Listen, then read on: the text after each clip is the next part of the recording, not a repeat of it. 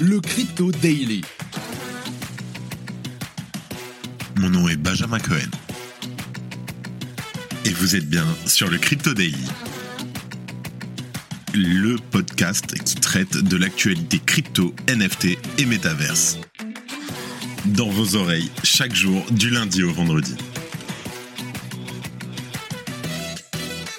Salut, j'espère que tu vas bien. On se retrouve tout de suite pour un nouvel épisode du Crypto Daily. Mais avant ça, nous avons lancé un groupe Telegram et newsletter. Si tu veux en savoir plus, je te laisse aller me contacter sur Twitter ou LinkedIn. Juste pour info, la newsletter, c'est deux minutes, toutes les news chaque jour. Pour commencer, on va parler de l'empire crypto du fondateur disgracié de FTX, le malheureux Sam Bankman-Fried, qui montrait des signes de fragilité depuis des années. Et des fissures ont commencé à apparaître au début de 2022, selon un article publié par le Wall Street Journal. Selon ce dernier, Alameda serait quasiment en faillite depuis presque 2019.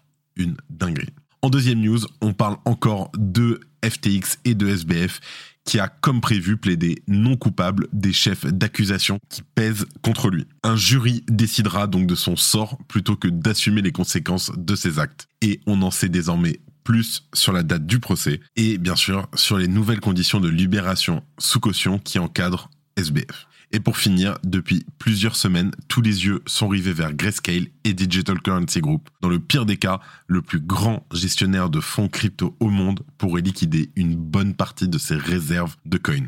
Je t'explique tout ça. Mais avant ça, comme d'habitude, le coin du marché. Here comes the money. Here we go.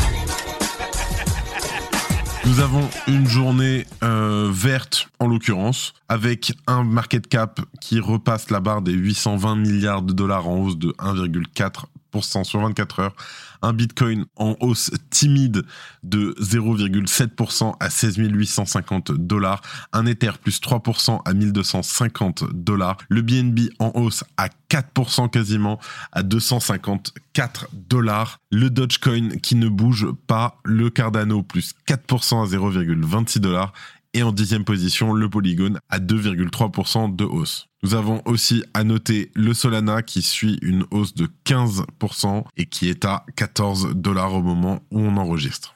Allez, sans plus tarder, on passe aux news. Alors, on parle du Wall Street Journal qui a affirmé que l'effondrement de l'empire de SBF avait débuté bien avant. Alors, l'article, publié la veille du Nouvel An, affirme que la société de trading de Bankman-Fried Alameda Research n'a jamais été particulièrement brillante en matière d'investissement. Alors Alameda, faut savoir qu'elle a réalisé de gros paris, elle en a gagné quelques-uns, mais elle en a surtout perdu beaucoup.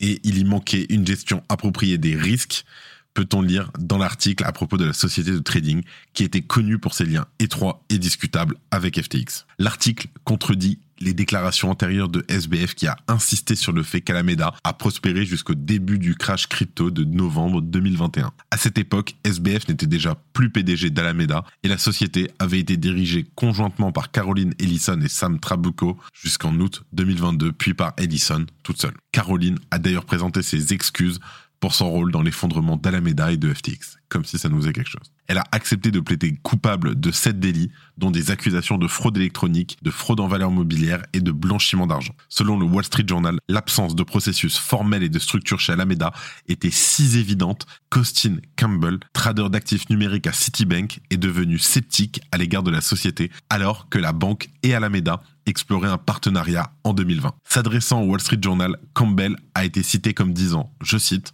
j'ai immédiatement noté qu'ils étaient incapables d'articuler de manière significative l'absence d'un cadre de gestion des risques, ce qui semble totalement aberrant. Pour t'expliquer, SBF et Alameda ont initialement fait fortune en exploitant les opportunités d'arbitrage entre les prix des crypto-monnaies au Japon par rapport à ceux du reste du monde entre 2017 et 2018. Sauf que lorsque cet écart s'est refermé, Alameda a dû trouver d'autres moyens de gagner de l'argent. Et comme le rapporte le WSJ, le Wall Street Journal, l'algorithme de trading d'Alameda présentait déjà des lacunes et a amené la société à perdre de l'argent suite à des paris erronés sur les mouvements des prix. L'article affirme qu'au printemps 2018, les actifs d'Alameda avaient diminué de deux tiers s'élevant à environ 30 millions de dollars. Une perte significative sur le XRP était à l'origine de la baisse des fonds propres. Pour rappel, le XRP, il monte presque à 3 dollars, hein, si je me souviens bien.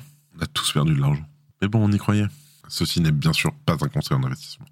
Pour permettre à la société de rester à flot, des investissements externes de plus en plus importants ont été nécessaires à un moment donné. Bankman-Fried avait offert aux prêteurs des rendements allant jusqu'à 20% par an. Pourtant, Alameda a continué à fonctionner et à faire des profits pendant des années, jusqu'à ce que les problèmes s'accumulent vers la fin du marché haussier en 2021. Fin 2021, Alameda avait injecté jusqu'à 1 milliard de dollars dans la société de minage crypto Genesis Digital Assets, qui avait des opérations au Kazakhstan.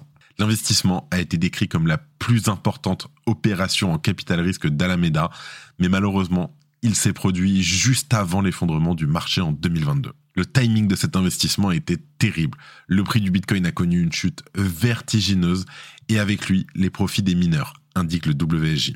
À la suite de l'effondrement des prix, les défauts de paiement ont commencé à se propager dans l'industrie et Bankman-Fried est intervenu à plusieurs reprises pour soutenir les entreprises défaillantes. Les problèmes se sont aggravés lorsque les prêteurs d'Alameda ont commencé à demander le remboursement de leur argent. Et comme de nombreux investissements de la société étaient illiquides et non rentables, SBF n'a vu qu'une seule solution, t'as suivi, il a poussé la société de trading à emprunter des milliards de dollars à FTX, des fonds que l'exchange détenait pour le compte de ses clients. Malgré ces mesures agressives pour maintenir l'entreprise à flot, il semble que SBF ait fini par comprendre que les pratiques commerciales d'Alameda n'étaient pas viables. Je cite Je pense qu'il est peut-être temps pour Alameda Research de fermer. Honnêtement, on aurait dû le faire il y a un an, a-t-il admis dans un document qu'il aurait divulgué quelques mois avant la faillite, selon l'article. Pourquoi ça ne m'étonne pas? Si tu aimes le daily, une note et un commentaire nous aident énormément. Aussi, si tu ne veux rien rater de l'actualité, n'oublie pas qu'on a une newsletter en deux minutes disponible chaque jour. Abonne-toi. Ensuite, on reste sur SBF, ça faisait longtemps qu'on n'avait pas parlé de lui, bah oui, bien sûr. Sam Bankman-Fried plaide non coupable. Alors, la décision de SBF n'est pas une surprise. Elle avait été annoncée il y a quelques jours. L'ex-PDG de FTX est apparu devant la Cour fédérale du district de New York dans la journée d'hier. Une de ses rares apparitions publiques depuis sa mise en liberté sous caution qui a fait couler beaucoup d'encre. Accompagné de ses deux avocats, il a plaidé non coupable devant le juge en charge de l'affaire, Louis Kaplan. Ce dernier a par ailleurs fixé une date prévisionnelle pour le procès de Sam Bankman-Fried au 2 octobre. La décision de ce dernier implique un long processus de recherche et un procès qui devrait être particulièrement long. On estime qu'il pourrait durer au moins 4 semaines, étant donné les nombreux documents et preuves à examiner, ainsi que les différentes accusations. SBF devra en effet répondre de 8 chefs d'accusation, blanchiment d'argent, complot en vue de commettre une fraude électronique et fraude boursière, notamment. Avant son arrestation aux Bahamas, SBF avait déjà révélé sa ligne de défense lors de différentes interviews qu'il a données. Il a admis volontiers que des erreurs avaient été commises dans la gestion de FTX et d'Alameda, mais il a toujours rejeté les allégations de fraude. En plaidant non coupable, il a apparemment choisi de confirmer cette ligne de défense. Mais il lui faudra maintenant bien plus que des mots pour convaincre un jury de son innocence. Les avocats de SBF devront notamment trouver un moyen de manœuvrer dans le système judiciaire américain, alors que les deux lieutenants de leur client, l'ancien directeur technique de FTX Gary Wang et l'ancienne directrice générale d'Alameda Caroline Edison, ont tous les deux choisi de collaborer avec les procureurs. La poursuite a ainsi obtenu des plaidoyers de culpabilité en échange d'informations qui seront certainement utilisées contre le fondateur de FTX. Daniel Sassoon a d'ailleurs laissé entendre l'existence d'une quantité importante de preuves contre SBF. Des centaines de documents devraient être remis à la défense dans les prochaines semaines. Alors SBF a été libéré sous caution contre la somme de 250 millions de dollars, on en avait parlé, qui a été payée notamment par deux inconnus. Il s'agissait de la caution la plus importante jamais demandée aux États-Unis.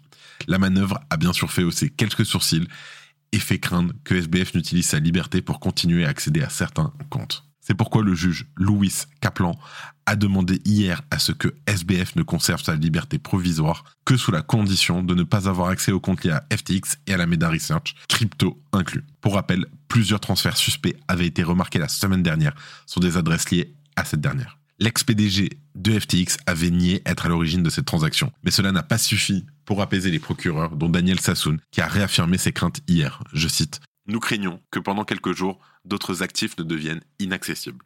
SBF restera donc libre en attendant son procès en octobre. En parallèle, on note que la SEC ainsi que la Commodity Future Trading Commission, la CFTC, ont également tous deux débuté des procédures judiciaires à l'encontre de l'ex-PDG de FTX.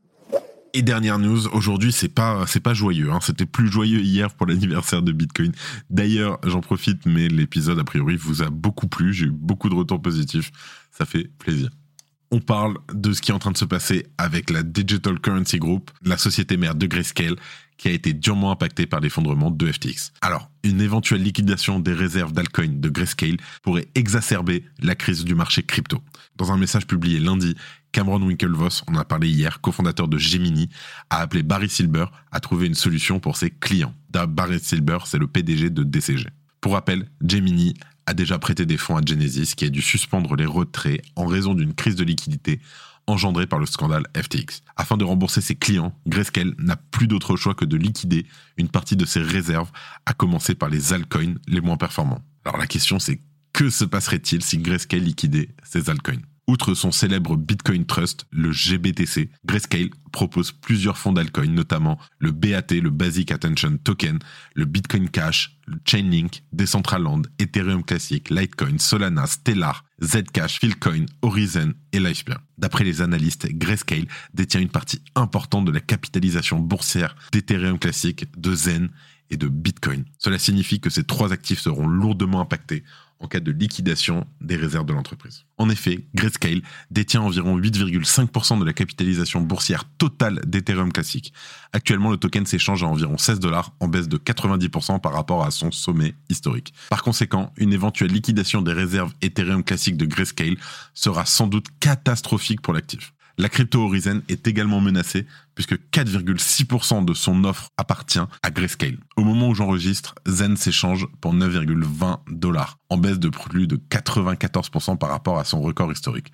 Enfin, Zcash pourrait également souffrir car Grayscale détient 2,5% de sa capitalisation boursière. Le ZEC le ZEC, se négocie actuellement à un peu moins de 40 dollars, ce qui représente une baisse de 98,8% par rapport à son ATH. Et bien sûr, les questions que tu te poses, quel impact sur Bitcoin et Ethereum? J'espère que tu es assis parce que ça risque de piquer. La plupart des investisseurs craignent cependant que Grayscale liquide son fonds Bitcoin. En effet, l'entreprise détient 10,5 milliards de dollars en Bitcoin, soit 630 000 Bitcoins, soit environ, et ça fait peur, 3,3% de la supply. Inutile de te préciser que la liquidation d'une quantité aussi importante de coins aura des retombées désastreuses pour le cours de Bitcoin, mais aussi pour tout le reste du marché. Ethereum serait dans une situation tout aussi critique puisque Grayscale détient 3 millions d'Ethers, soit environ 2,5% de la supply. Pour le moment, cependant, les acteurs du marché crypto croisent les doigts en espérant que Barry Silbert trouve rapidement une solution. Franchement, je suis pas très fan de DCG, mais là, Barry, euh, allez, vas-y.